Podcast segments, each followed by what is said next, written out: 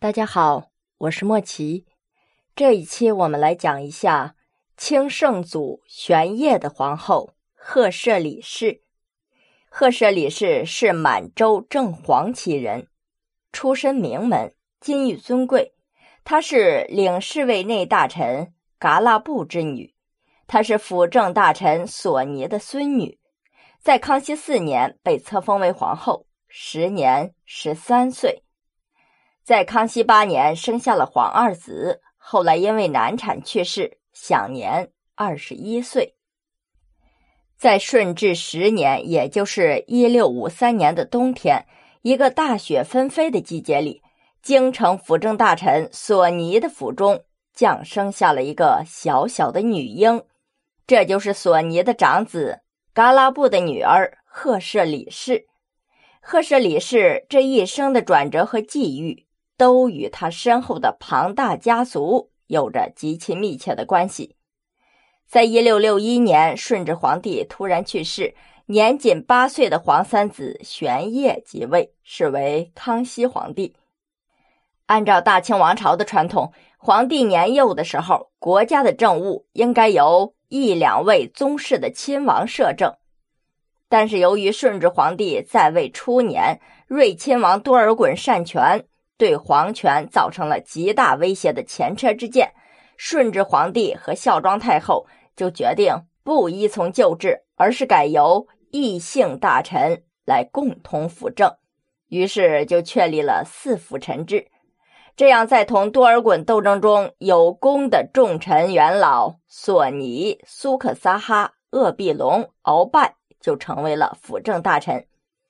其中呢，索尼是首辅大臣。四大臣共同辅佐幼主，最初啊是相安无事，但是随着四辅政大臣内部势力的变化，本来位居末位的鳌拜势力日益扩大，他专横跋扈，根本不把年幼的康熙皇帝和其他辅政大臣放在眼里。眼看着鳌拜的势力急速扩张，孝庄太皇太后为了遏制这一状况，就转而笼络索尼父子。册立索尼的孙女赫舍里氏为皇后，此举大大改变了太宗世族两朝均在蒙古科尔沁部博尔济吉特氏家族中选择皇后的传统。在四大辅臣之间呢，关系十分复杂。一方面呢，旗族的利益争执使得索尼和鳌拜、鄂必隆走到了一起，矛头直指苏克萨哈。另一方面呢，鳌拜的飞扬跋扈也引起了索尼、鄂必隆的不满。这四个人呐，时时因为不同的利益角度变换着权力组合。而这一次在册立摄赫里氏问题上，正好又让索尼以外的其他三个人站在了同一战线上。消息刚刚宣布不久，以苏克萨哈为首的三位大臣就来到孝庄面前抗议。他们提出，若将噶拉布之女立为皇后，必动刀枪。满洲下人之女，岂有立皇后之理？在这篇陈奏中，直指索尼的家族战乱归降的事实，并以此嘲讽为满洲下人。但是在这三个人之中，苏索矛盾由来已久。鳌拜呢，则是惧怕索尼，因此阻挡了自己的势力。鄂必隆更是因为自己女儿的落选而耿耿于怀。孝庄太后啊，早已将这些看明白了。三个大臣此时此刻虽然是沆瀣一气，但是终究是各怀鬼胎。等到真正到了关键的时刻呀，也不可能同心同德。于是就果断的驳回了他们的上书，维持了原状。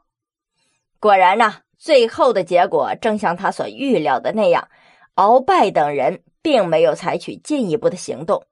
三个人呢，偷鸡不成蚀把米，反倒是彻底把索尼给得罪了。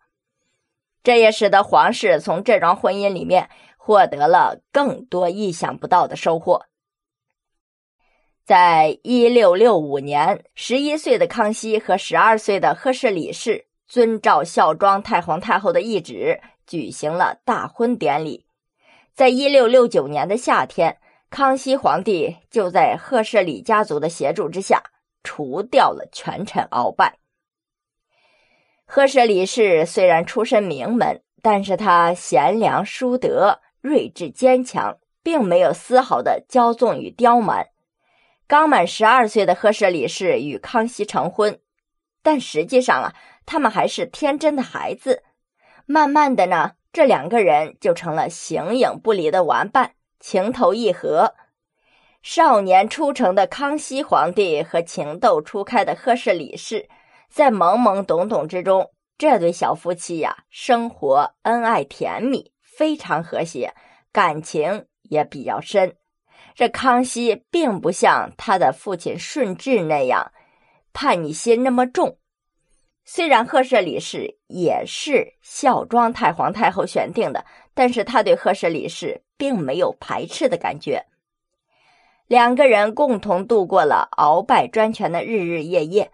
在他们共同生活的岁月里，赫舍里氏以自己恭维世化、淑德张文的得力辅佐，把后宫治理的井井有条，能使得康熙皇帝无后顾之忧，能够集中精力料理国政，顺利的度过了他即位的早期阶段，为日后建立康乾盛世呢打下了坚实的基础。赫舍里氏。也成为了康熙皇帝的贤内助。这皇宫啊，是一个人事复杂的地方，想在这里生存，不仅需要聪慧的头脑、灵活的技巧和细腻的心思，还要有上天保佑的好运气。所幸的是，赫舍里氏刚好全都具备了。孝庄太后在为这个小姑娘担心的时候。大婚喜轿进入紫禁城的那一天，那一幕竟与十几年前自己进宫的情景如此相似。孝庄深深的知道，因为政治走进皇宫的小皇后和正处在青春叛逆期的皇帝是否能够和睦相处，能不能处理好后宫之间的关系，一切还都是个未知数。但是很快，孝庄的担忧就消除了。温顺乖巧的赫舍里氏小心翼翼的在康熙面前展露着他妻子的体贴和少女的羞涩。新婚的小皇帝和小皇后不但没有发生任何矛盾，反而相处融洽，情投意合。